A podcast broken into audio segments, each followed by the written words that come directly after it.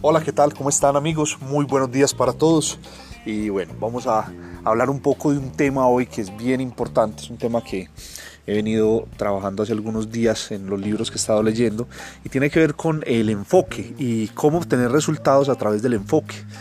Eh, mantenerse enfocado es un reto supremamente grande, sobre todo eh, actualmente que tenemos eh, internet, tenemos Netflix, tenemos partidos de fútbol, tenemos una cantidad de, distracciones todo el tiempo que no nos permiten concentrar la energía, que no nos permiten mantener un enfoque correcto y toda esta cantidad de distracciones lo que hacen es que no logremos resultados óptimos en lo que hacemos. La mayoría de las veces las personas nos trazamos metas, trazamos sueños, trazamos objetivos, pero no tenemos un plan o mejor dicho, hay tres características básicas para lograr eh, tener un plan y es, número uno, tener el deseo suficiente para hacer algo, querer algo tienes que tener. Segundo es tener un plan, unas metas, un paso a paso diseñado de cómo lo vas a lograr. Y tercero, mantener un enfoque, mantener un enfoque en ese objetivo que tienes. Si tú sigues esos tres pasos, pues cualquier cosa las vas a lograr. Si tú te entras, por ejemplo, al gimnasio, eh, tienes el deseo de bajar de peso y de verte bien físicamente, y tienes un plan, vas a ir al gimnasio todos los días en la mañana, de lunes a viernes, y te mantienes enfocado todos los días en ese, en ese objetivo, vas a lograr en un lapso de un tiempo tener los resultados que quieres tener.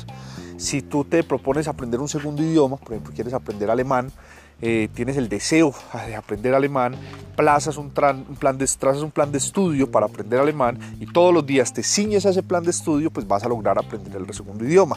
Lo mismo pasa con los negocios. Si tú quieres ser eh, un gran líder en tu industria, en tu negocio, y te trazas esa, esa meta, tienes un deseo ardiente de lograr ese resultado, armas un plan de trabajo y todos los días le abonas a ese plan de trabajo, pues es inevitable que logres ese resultado. Pero la mayoría de las personas, digamos, ni siquiera siquiera desarrollan el deseo ardiente, simplemente lo que quieren es lograr algo. O sea, ¿qué pasa muchas veces en redes de mercadeo? Las personas ven el resultado de un gran líder, entonces ven cómo vive un gran líder, o sea, la forma en la que todo el mundo quiere son los resultados de ese líder, no el trabajo que él hizo.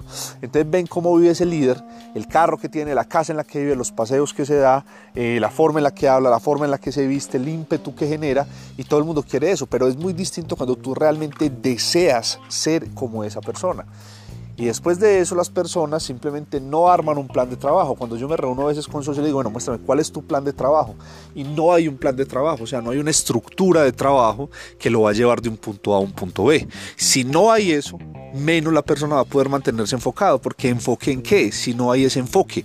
Entonces, las personas normalmente en este modelo de negocios lo que hacen es que a veces cuando pueden invitan a alguien, cuando pueden contactan a alguien, eh, venden un servicio o producto, o sea, las cosas las hacen, pero eh, no de una forma eh, correcta, no se hace de una forma organizada, sino que simplemente se hace improvisadamente. O sea, cada vez que se dé la oportunidad de contactar a alguien, lo doy, pero no hay un enfoque en hacerlo constantemente ni organizadamente.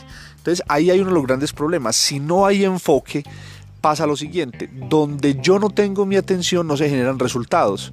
O sea, donde yo pongo mi atención se generan los resultados. Entonces, si yo mi atención la tengo puesta en sacar el negocio adelante, todo el tiempo voy a estar en función de hacer eso hasta que se logre ese objetivo. Pero cuando las personas tienen muchas distracciones, por ejemplo, eh, tienen muchos negocios, tienen muchas eh, cosas en su empleo, tienen muchos problemas personales, todas esas distracciones le impiden a la persona enfocar la energía en lograr eh, obtener ese resultado que quiere tener. ¿Cuál es una de mis recomendaciones para concentrar la energía? Número uno, prioricen. Siéntate y mira cuántas de las cosas que estás haciendo pueden esperar, no son tan importantes eh, y piensa cuáles sí son importantes. Para definir eso es muy, muy claro qué es lo que afecta directamente tu futuro financiero, por ejemplo. O sea, si yo sé que la actividad que hago con mi red de mercadeo es la que me va a proporcionar los ingresos que yo quiero tener para vivir como yo quiero vivir, pues es a la que le voy a dar la prioridad número uno, porque con esa podría yo solucionar muchas otras. Eso se llama efecto sombrilla. ¿Qué cosa debo solucionar que me solucione otras a su paso? Pues si yo con este negocio puedo llegar a un ingreso de 10, 15 mil dólares mensuales, eso me solucionaría perfectamente muchos de los otros problemas que tengo. Entonces pongo todo mi enfoque y toda mi energía en llegar a un buen nivel de ingresos en esta empresa veces le queremos dar tiempo a otras cosas y asignar espacio en nuestra vida a otras cosas que no solamente no nos van a generar los ingresos que necesitamos, sino que nos quitan dinero, nos quitan tiempo, nos restan productividad y nos distraen completamente. Hace poco un amigo me invitaba a participar en un campeonato de, microfútbol, a mí me gusta mucho el fútbol y me invitaba a, participar en un campeonato de microfútbol. Y yo sabía lo que eso implicaba, eso implicaba entrenar, eso implicaba sacar las noches enteras para irnos a jugar fútbol. Y no es el momento en que yo pueda hacer eso, puede que más adelante cuando ya esté en un nivel de libertad financiera más grande pues sí lo haga, pero por ahora sería un error sacar todas las noches para irme a jugar fútbol cuando estoy en pleno proceso de apertura de América Latina con la empresa con la que estoy trabajando. Entonces es entender eso. Segunda característica del enfoque, ojo, todos los días hay que sumar, porque la suma diaria hace que el enfoque se crezca, se supere, se mantenga. Si yo hoy voy y trabajo con una persona y me va supremamente bien trabajando con esa persona, eso me genera más energía para ir mañana a trabajar con otra persona, que si me va bien con esa persona, eso me va a generar la energía suficiente para trabajar con otra persona. Es decir, el enfoque te recarga. Cuando estás enfocado, todo el tiempo te estás recargando, te estás recargando, día tras día te recargas, porque esos pasos que das se vuelven positivos y vas a ir avanzando. Y hay una cosa muy importante que es el tercer concepto del enfoque. La vida premia el enfoque y castiga la duda.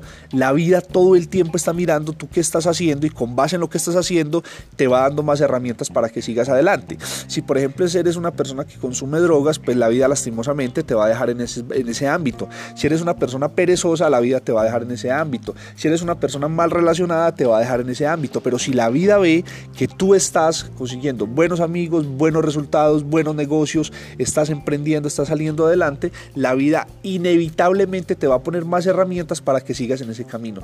Es decir, la vida va viendo cuál es el camino que vas llevando y te va poniendo un escalón cada vez para que sigas caminando en ese mismo camino.